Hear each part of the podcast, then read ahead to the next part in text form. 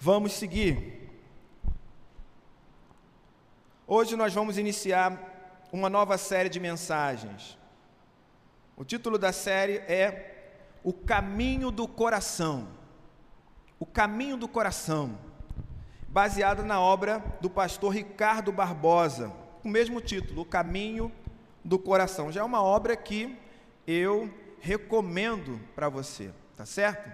O Caminho do Coração do pastor Ricardo Barbosa.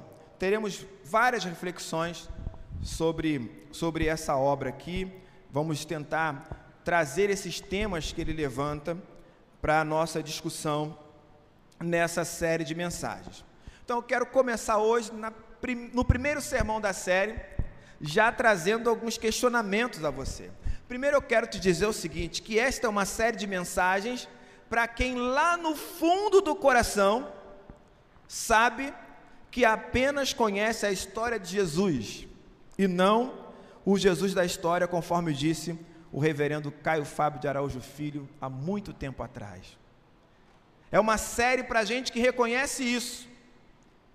Eu sei muito sobre Jesus, eu estudei na escola dominical, conheço a história dele, mas eu não tenho um relacionamento estreito com Ele. Isso é possível. Para gente que se encontra na mesma condição daqueles que o Mestre sequer reconhece. Ué, é possível? É possível alguém fazer coisas em nome de Deus sem conhecer a Deus? Jesus foi quem disse isso. Tem gente que ora, que cura, que profetiza, que expulsa seus demônios pessoais, mas permanece sempre mergulhando em águas rasas, sem se relacionar com Jesus.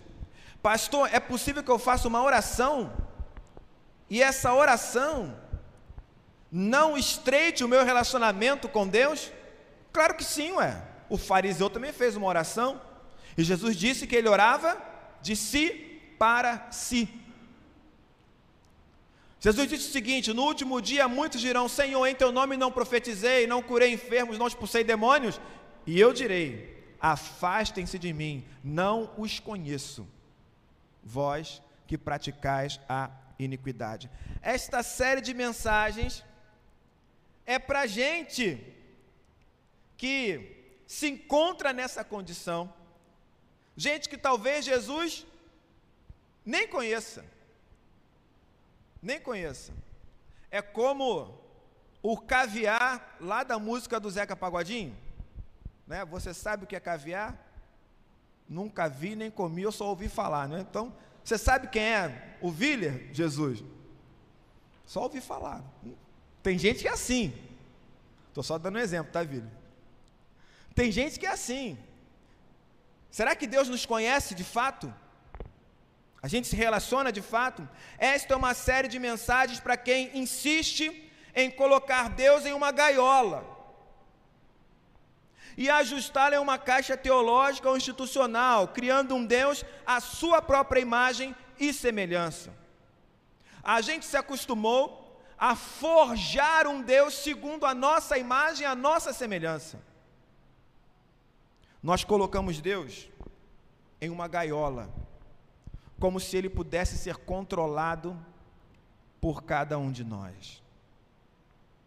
É uma série para quem vive como adestrador e insiste em domesticar o Criador com oferendas, com ritos e com símbolos.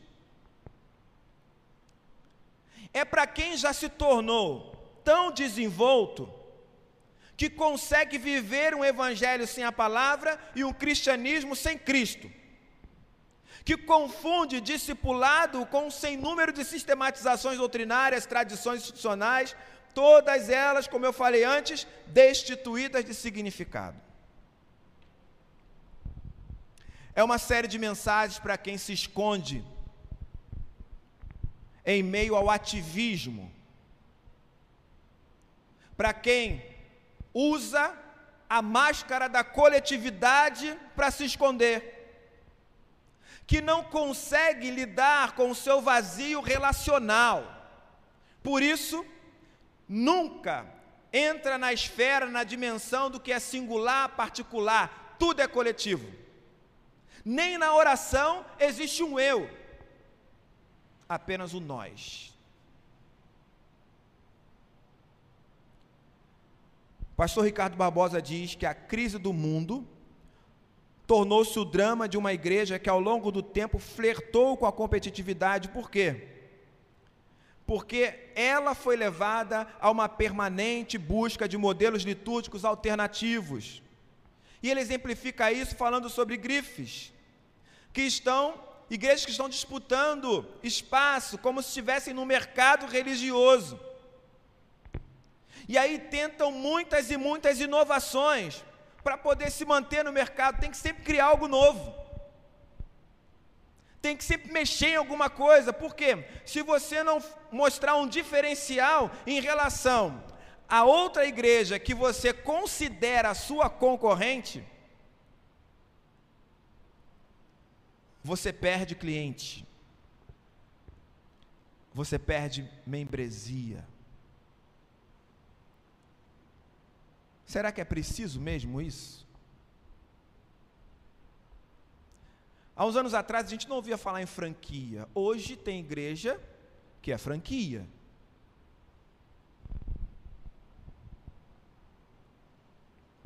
Uma crise relacional é o que vivemos. Ele diz que é o mercado que decide a agenda da igreja. Ou seja, se as pessoas aí fora estão procurando um produto, se a igreja for inteligente, o que, que ela vai fazer? Oferecer esse produto. E aí a gente percebe que muitas pessoas estão preocupadas com quantidade, com gente, com gente.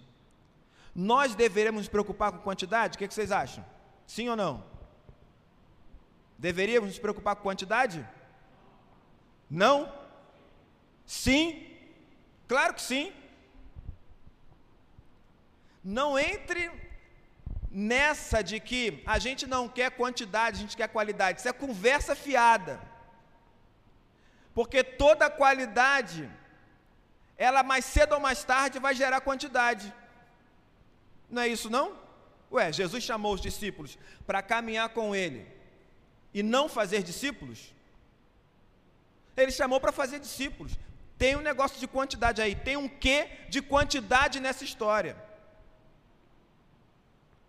Mas não é a sociedade atual, não é essa lógica de mercado que deve definir quais são as prioridades da igreja.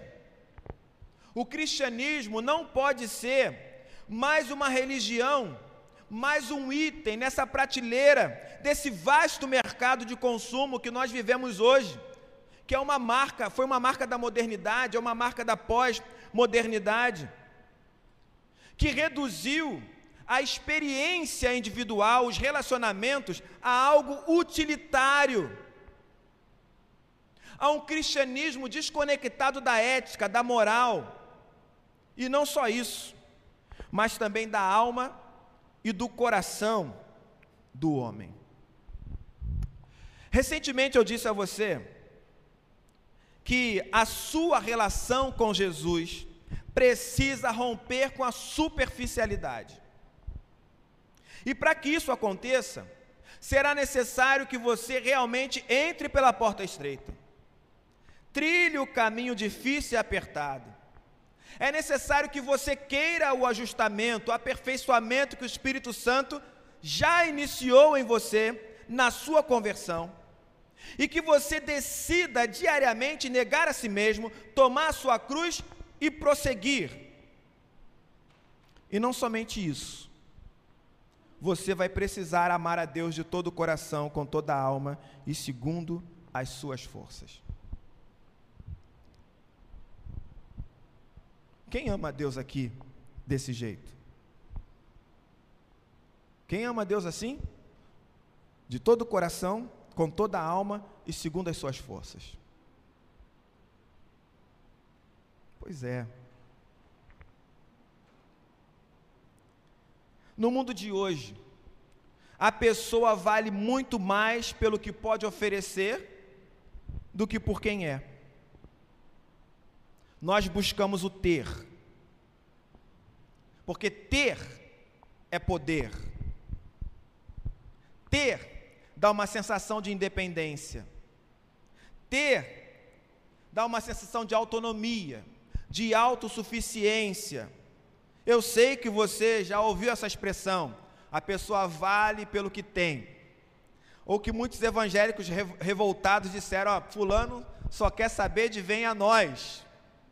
Vosso reino que é bom, nada, né? Já usou essa expressão aí? Nós inconscientemente valorizamos as pessoas pelo que elas têm, porque é nessa sociedade que nós vivemos. E nós projetamos esse tipo de relacionamento para Deus também. Deus vale pelo que Ele tem, pelo que Ele pode nos conceder. Então vamos admitir, nós mudamos. A nossa relação com Deus mudou. Os nossos relacionamentos com, os, com o próximo também mudaram. Ué, o casamento é um, é um exemplo disso. O casamento, na maioria das vezes, é uma pessoa tentando exercer o domínio sobre a outra, pensando o que fulano vai fazer para me valorizar, para me agradar.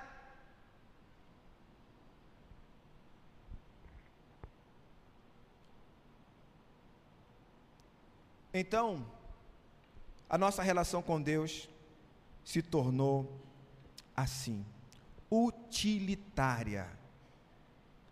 Usamos Deus e usamos a palavra. Usamos Deus e usamos a palavra. Sabe como um pastor, dando um exemplo para vocês, ele pode ter uma relação utilitária com a palavra? Sabe como um pastor pode ter uma relação utilitária com a palavra? O que, que o pastor precisa fazer toda semana? Pregar, não é? Então, ele vai ler a Bíblia para quê? Para quê? Para preparar sermão. Se ele não tiver que preparar um sermão naquela semana, a Bíblia fica de lado, entende? Essa é uma relação utilitária com a palavra. Muitos crentes têm essa relação utilitária com a palavra. Vão ler na palavra algo que resolva uma questão para ele naquele dia. Mas, pastor, tem problema de eu procurar um conforto na palavra? Não tem problema. Agora, se você julgar que não precisa de nenhum conforto, a palavra vai fazer parte da sua vida? Se estiver tudo bem com você, você vai se relacionar ainda, ainda assim com a palavra? Usamos Deus, usamos a palavra. Nossas orações são orações de pé de pede. Agora, vamos ser sinceros. Um Deus que não atende os meus pedidos me serve para alguma coisa? Imagina você, toda vez que você fosse orar e pedisse a Deus alguma coisa, Ele não te atendesse, dissesse não. Você ia continuar orando? Ia? Seja franco, você ia continuar orando? Tudo que você pede é não tudo que você faz dá errado. Vai continuar orando? Não vai duvidar nem um pouquinho? Se não está na hora de trocar?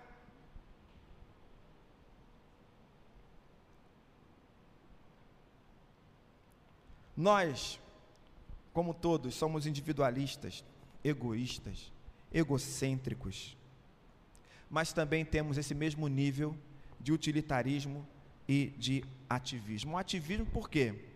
Eu tento convencer esse Deus a me atender. Como? Fazendo coisas. Trabalhando igual um maluco. Eu tenho que trabalhar para agradar a Deus. Mas na realidade, eu quero trabalhar para agradar a Deus, para que Deus se agrade. E se ele se agradar de mim, que, que ele vai fazer? Vai te atender, né? Resumindo, vamos encurtar o caminho? Eu trabalho para que eu seja atendido. E com a maior cara de pau eu digo que estou fazendo isso para Deus. Eu estava meditando nessa, nessa fala, né, nessa, nessa discussão do Ricardo Barbosa, eu estava lembrando de quando eu era criança.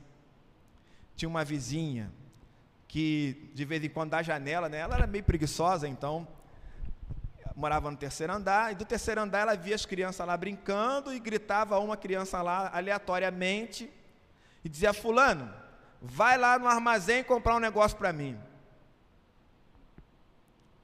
Cara, ninguém gostava de ir, né? Isso aconteceu comigo uma vez e eu essa semana eu comecei a lembrar da sensação. Ela gritou meu nome, insistiu para que eu fosse, jogou o dinheiro da janela, me disse o que era, eu peguei o dinheiro, fui, mas eu fui na expectativa de, né, deixar o troco, né? Ué, essa era a expectativa. Eu fui, voltei, subi as escadas até o terceiro andar, entreguei o que ela, que ela pediu para comprar. Não lembro se era cigarro, se era cerveja, sei lá o que, que era. Entreguei o dinheiro e ela falou: Muito obrigado, meu filho. Fechou a porta e tchau. Nunca mais eu vou no armazém para essa mulher. Agora sim, percebe? É um favor que você espera algo em troca, é um serviço que você espera algo em troca. Não é mais ou menos assim que a gente se relaciona com Deus? A gente não quer falar, mas a gente quer ser atendido. Lá no fundo, a gente quer ser atendido, a gente não quer se relacionar mais profundamente. Aí o nosso vínculo passa a ser o quê? Com o trabalho, com tudo que gira em torno do trabalho. Fizemos uma atividade, uma cantata, isso e aquilo o pessoal animadão, vinculado, vem para cá, sai cedo, né, sai cedo de casa, chega aqui, fica até tarde. Acabou a cantata, cadê o pessoal? Cadê o povo? Acabou o trabalho, acabou o objetivo em comum, acabou a apresentação, acabou o relacionamento. Não é isso não, gente? Então a gente precisa sempre estar em movimento, estar na agitação, porque a agitação nos dá um senso de identidade que a gente talvez não tenha. A gente gasta tempo e energia em atividades que não cumprem outro propósito senão aumentar o ruído e a poluição ao nosso redor. A gente se enche de coisas para fazer só para que essas coisas congestionem a nossa agenda suguem as nossas energias, roubem o tempo que nós teríamos para encontrar a nossa alma e o nosso coração. O que, que eu estou dizendo para você? A gente adora um barulho. Quanto mais barulho, quanto maior a agitação, menos a gente vai pensar no nosso coração, na nossa relação com Deus, menos a gente vai ouvir o que Deus pensa sobre nós. Eu não sei o que Deus pensa sobre você. Eu sei o que Ele pensa sobre mim. O que Ele pensa sobre você? Já perguntou? Hoje na classe foi muito interessante, né? A gente estava fazendo uma caminhada e no meio da caminhada eu, eu falei assim: Deus, eu estou sozinho aqui nessa estrada, tô, tô só. Vim com a galera aí, mas aqui na frente estou caminhando sozinho. E aí, quando a gente sentou para conversar, uma pessoa falou assim: é, Eu vi o pastor sozinho e eu decidi estar perto dele, ao lado dele. Olha, eu estava tão preocupado em dizer, Senhor, eu estou sozinho, Senhor, que eu sequer percebi que a pessoa estava do meu lado. Sequer percebi. E Deus, no meio da caminhada, falando para mim: Você não está sozinho. Mas eu não olhava para o lado. Mas eu não enxergava, eu só enxergava os meus próprios problemas. Então, o que, que Deus está me dizendo sobre isso? O que, que Ele está falando sobre a minha identidade, sobre quem eu sou? Alguém que ainda precisa que o ego seja massageado? Que as pessoas digam, ah, estou aí contigo, vamos lá, ó, é isso. Alguém que está fazendo coisas para ser reconhecido? Mas isso é comigo, não é com você. O que, que Deus disse a respeito de você essa semana? Se Ele não disse nada, preste atenção. Talvez você não tenha se relacionado com Ele de fato.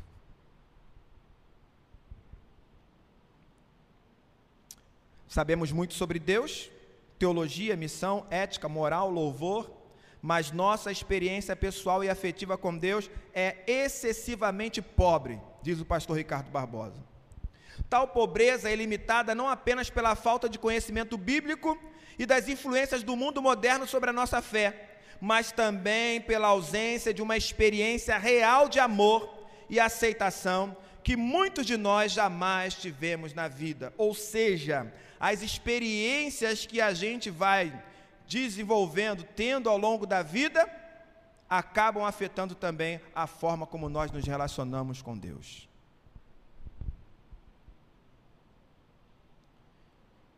As experiências negativas que carregamos da nossa infância, as feridas relacionais construídas ao longo da nossa vida, as carências emocionais e afetivas que todos temos e que estão presentes no nosso mundo interior, determinam nossas relações tanto com os homens, com os outros seres humanos, como com Deus.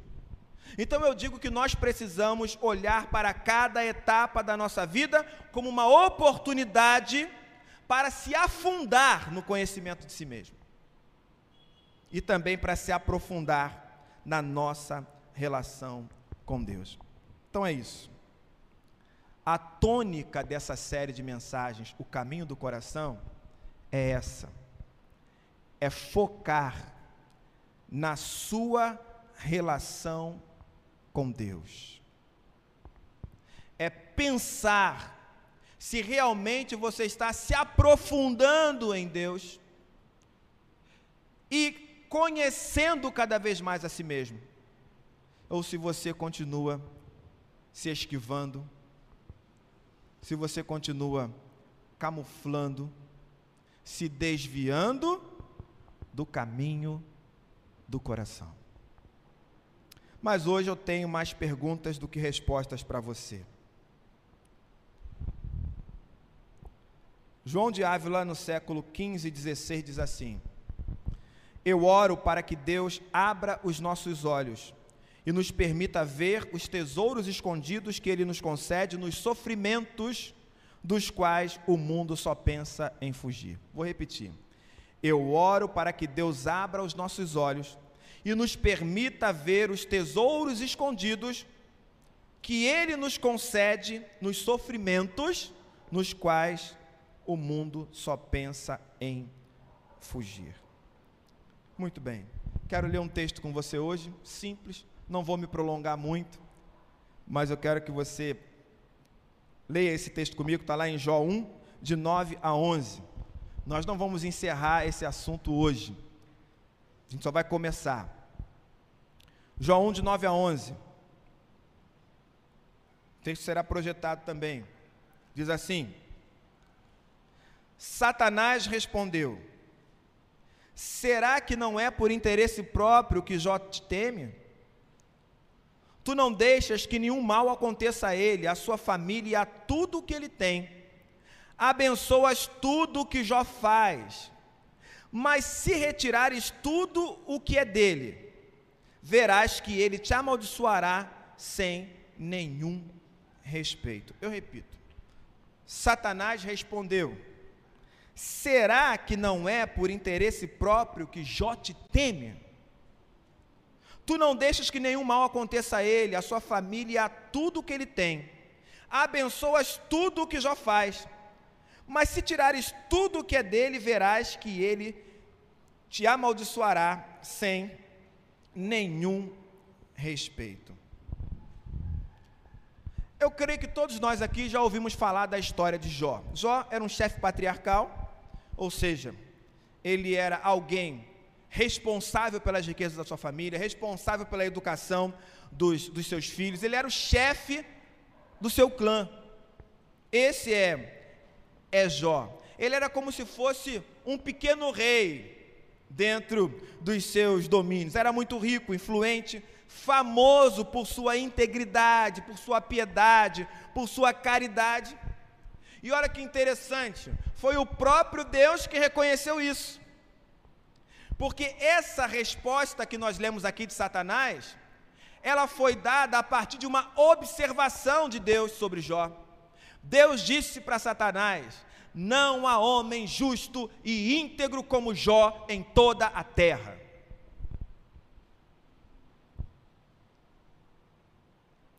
Então, numa época em que o sofrimento era considerado castigo por causa do pecado, a prosperidade de Jó fazia dele um exemplo para todos os homens. Mas Jó também tinha seus medos, como eu e você. Jó tinha medo, por exemplo, de perder os seus filhos e suas filhas. Então a Bíblia diz que quando ah, os filhos se reuniam, em seguida Jó ia lá e oferecia sacrifício por eles porque pensava assim: olha, se eles cometeram algum pecado e esqueceram de pedir perdão, Deus vai se lembrar desse sacrifício que eu fiz e vai perdoar, vai purificar os meus filhos. Se eles ofenderem em pensamentos, em ações, Deus vai perdoar. Então Jó morria de medo que os seus filhos pagassem por causa dos seus pecados. E você entende muito bem o que é isso. Você que é pai, porque a gente, é, é, com muita facilidade, se coloca nesse lugar no lugar de quem quer sofrer no lugar dos filhos, né? A gente quer livrar os filhos. A gente faz de tudo para que eles não sofram, ainda que o sofrimento venha para nós. Então Jó tinha esse medo. Logo a filosofia de vida de Jó era simples. Ele achava o seguinte: eu vou ser um homem justo e bom, vou oferecer sacrifício pelos pecados da minha família e Deus vai me abençoar. Deus vai me dar prosperidade, Deus vai me dar bens, Deus vai me dar saúde, Deus vai me dar mais filhos e vai mostrar a todos que eu sou um homem justo. Da onde que eu tirei isso? É simples, leia o Salmo primeiro, que você vai entender a lógica do pensamento de Jó e de outras pessoas da época dele. O Salmo 1 diz o seguinte: Felizes são aqueles que não se deixam levar pelos conselhos dos maus, que não seguem o exemplo dos que não querem saber de Deus e que não se ajuntam com os que zombam de tudo o que é sagrado. Pelo contrário, o prazer deles está na lei do Senhor e nessa lei eles meditam dia e noite. Essas pessoas são como árvores que crescem na beira de um riacho. Elas dão frutas no tempo certo e as suas folhas não murcham. Assim, tudo que essas pessoas fazem dá certo, pois o Senhor dirige e abençoa a vida daqueles que lhe obedecem. Percebe? Vou ser obediente e Deus vai me abençoar. Ponto. Não vou me envolver com o que é errado e tudo vai dar certo para mim. Simples assim. Essa é a lógica. Pois é, mas aí Jó entra em crise. E a crise de Jó talvez seja a minha crise, a sua crise. Diversas vezes eu estive aqui discutindo com você sobre o livro de Jó, e eu explorei essa questão da crise, do sofrimento humano nesse texto. Mas o pastor Ricardo Barbosa, nesse livro Caminho do Coração, ele propõe uma outra análise, uma leitura alternativa, entende? O foco para ele não é o sofrimento de Jó, embora faça parte e tenha tudo a ver com a reflexão. Ele diz que a temática do livro de Jó é muito mais abrangente e que ele trata fundamentalmente da relação do homem com Deus em meio à complexidade da vida. O olhar que ele quer trazer no caminho do coração é fazer você pensar como tem sido a sua relação com Deus em meio à adversidade, em meio àquilo que você não consegue explicar na sua vida.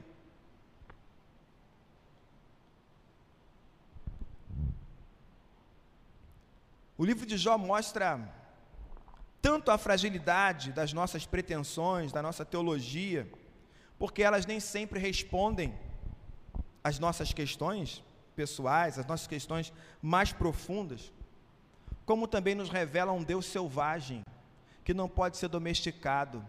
Deus não foi domesticado pelos sacrifícios de Jó. A engrenagem quebrou. Jó não andava no caminho dos ímpios. Jó não fazia o que era errado. Jó oferecia sacrifício a Deus. Jó era temente a Deus, era um homem íntegro e justo. Mas ainda assim, a desgraça veio sobre ele. E como é que a gente se relaciona com Deus em circunstâncias assim? Quando você procura uma resposta na teologia, a teologia não tem. Quando você procura uma resposta na palavra e a palavra não te dá.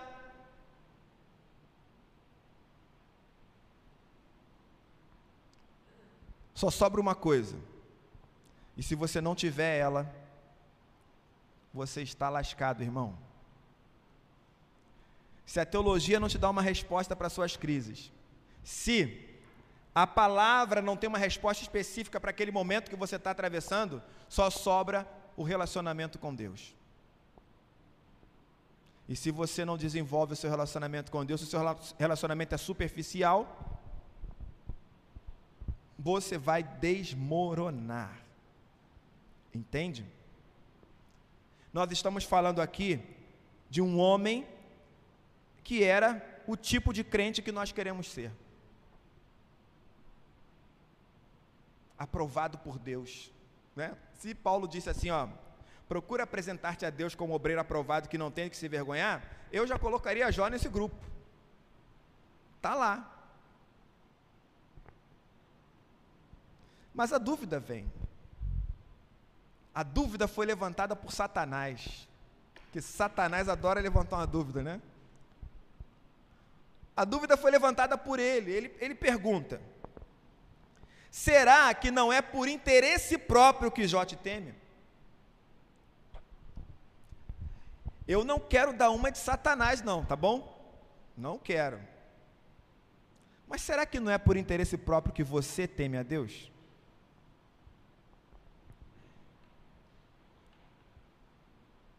Sai para lá, Satanás, né? Sai para lá, Satanás. Como é que você me faz uma pergunta dessa? Mas será que não é por interesse próprio que você teme a Deus? Perceba, Deus disse: Ele é um homem justo, íntegro, que faz a minha vontade, não tem ninguém como ele. Satanás não questionou a integridade de Jó, não questionou a justiça de Jó. Ele simplesmente perguntou: Ó, vamos lá, será que não é por interesse próprio, que ele é íntegro, que ele é justo. Porque o cara é justo e íntegro, e você vai lá e abençoa ele, você retribui a ele, você dá coisa boa para ele. Será que Jó, ele não está sendo íntegro e justo, porque ele está vendo o resultado da justiça? O que o Senhor pode dar?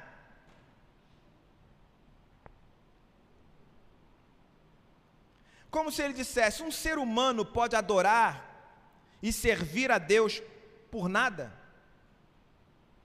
Em troca de nada? Desinteressadamente? Sem nenhuma recompensa? Simplesmente por quem ele é?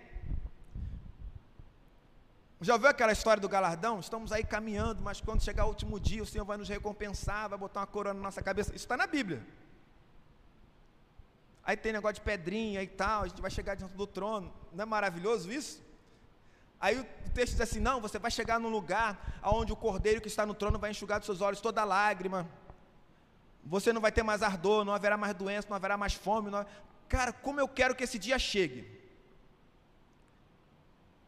Mas se não tivesse nada disso, eu continuaria, continuaria caminhando? Você continuaria caminhando se não tivesse nada disso?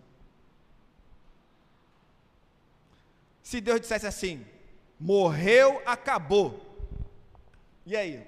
Vai continuar adorando Ele em vida, servindo em vida? Nem uma pedrinha, Deus. Nem uma ruazinha de ouro para eu ver. Nem uma mansão celestial.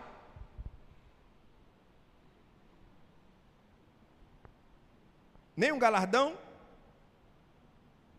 E se Jó perdesse tudo, e se os céus se fechassem? Mais que isso, e se o céu, em vez de bênçãos, mandasse maldições, em vez de cura, doenças, no lugar de vida, mandasse morte, e se esse fosse o quadro, você continuaria servindo a Deus, amando a Deus? Vou piorar, com toda a força, com toda a alma e com todo o entendimento? Porque uma coisa foi a pergunta que eu fiz no início quando eu falei para você assim: e se você pedir algo a Deus e ele não te atender? Você vai continuar amando ele, servindo ele? Teve gente que balançou a cabeça, agora estou piorando.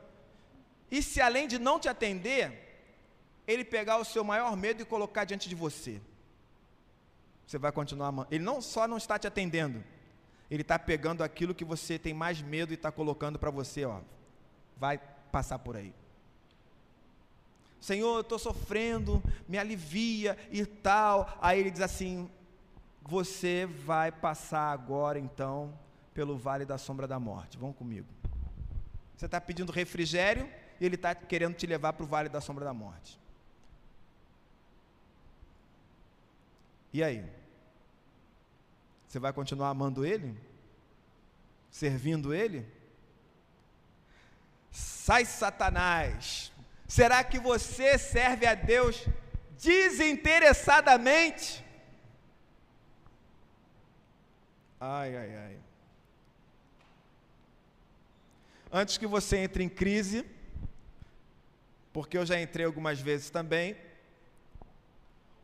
o pastor Ricardo Barbosa traz uma fala aqui confortante. Ele diz assim: dificilmente nos veríamos completamente livres das seduções e das recompensas.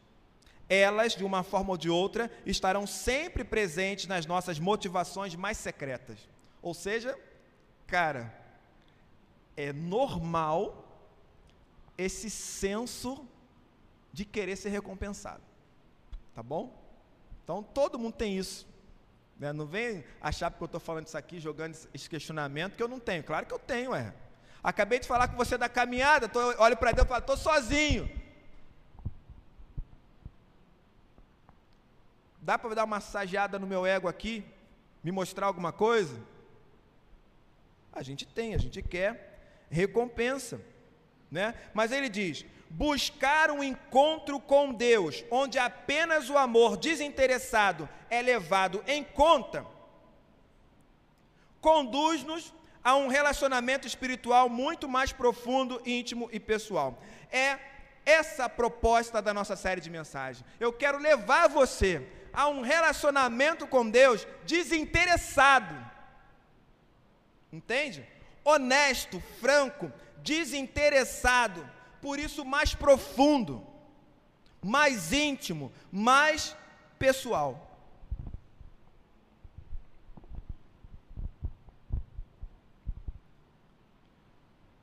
Todos os seres humanos são iguais.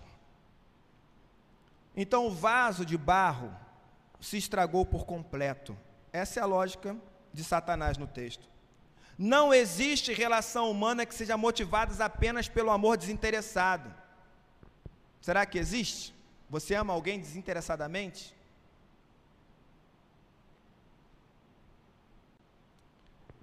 O que Satanás está propondo para Deus é: tire os motivos para ele ser íntegro e te servir, e você verá o coração dele.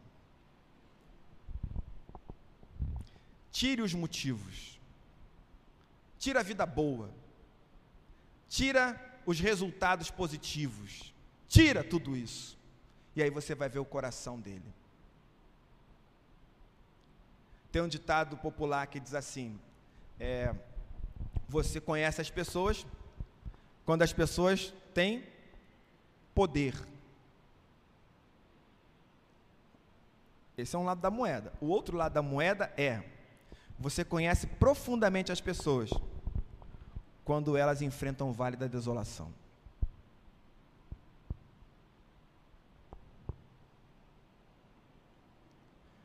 uma aposta. Depois, não satisfeito ainda, Satanás falou o seguinte: ó, o cara tem saúde ainda, não tirou tudo? Tem saúde. Lá no fundo, ele acha o seguinte: não, perdi, mas vou continuar sendo justo, sendo íntegro, sendo honesto, e vou recuperar tudo, né? Ainda vou para o templo cantar, restitui, eu quero de volta o que é meu, né? Vou continuar fazendo a minha parte, Deus vai me recompensar. Então tem saúde. Aí Deus falou: tá, cara, toca na carne dele, mas deixa ele vivo. Aí o negócio de Jó ficou embaçado mesmo. Aí ele não tem nada. Absolutamente nada. Quando ele perde a família e os bens, ele diz: Nu saí do ventre materno, e nu para lá voltarei. O Senhor deu, o Senhor tirou, bendito seja o nome do Senhor. Quando ele é acometido por tumores, ele não diz isso. Ele rasga suas vestes, vai para o meio da rua, joga a cinza na cabeça, pega um caco e começa a se coçar. E ele tem a plena certeza de que o Deus que deu a ele o bem, também deu a ele o mal. Esse tipo de Deus que a gente não quer se relacionar. A gente só quer um Deus bonzinho.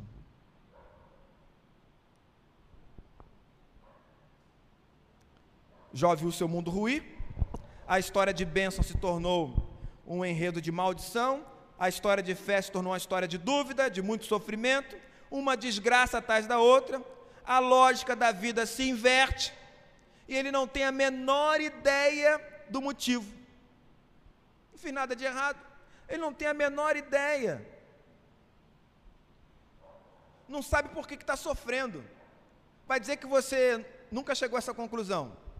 Eu não sei por que, que eu estou passando por isso.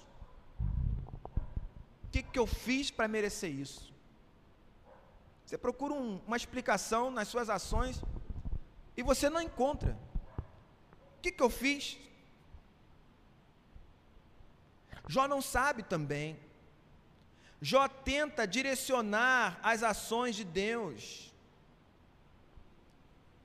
E ele não nega os seus sentimentos. Como diz o Píderes Caseiro, sentir é próprio do ser humano, minimizar ou negar o que sentimos. É uma distorção do que significa sermos portadores da imagem do nosso Deus pessoal. Na medida que somos incapazes de expressar nossas emoções, permanecemos debilitados em nossa capacidade de amar a Deus, aos outros e a nós mesmos. Essa é a pergunta que eu quero deixar para você hoje. Você ama e serve a Deus sem nenhum interesse? É assim que você ama? Se ele não te atender, você vai continuar amando? A sua vida com Deus, ela está fundamentada no coração, na relação íntima, profunda, pessoal, ou nas coisas que Deus te dá, no que Ele pode te oferecer quero deixar essas perguntas para você, que a gente vai discutir sobre elas ao longo dessa série de mensagens. Tá bom? Já vá orando por isso, porque não é algo fácil de se dizer, de se discutir. Muito bem, chamar os presbíteros à frente.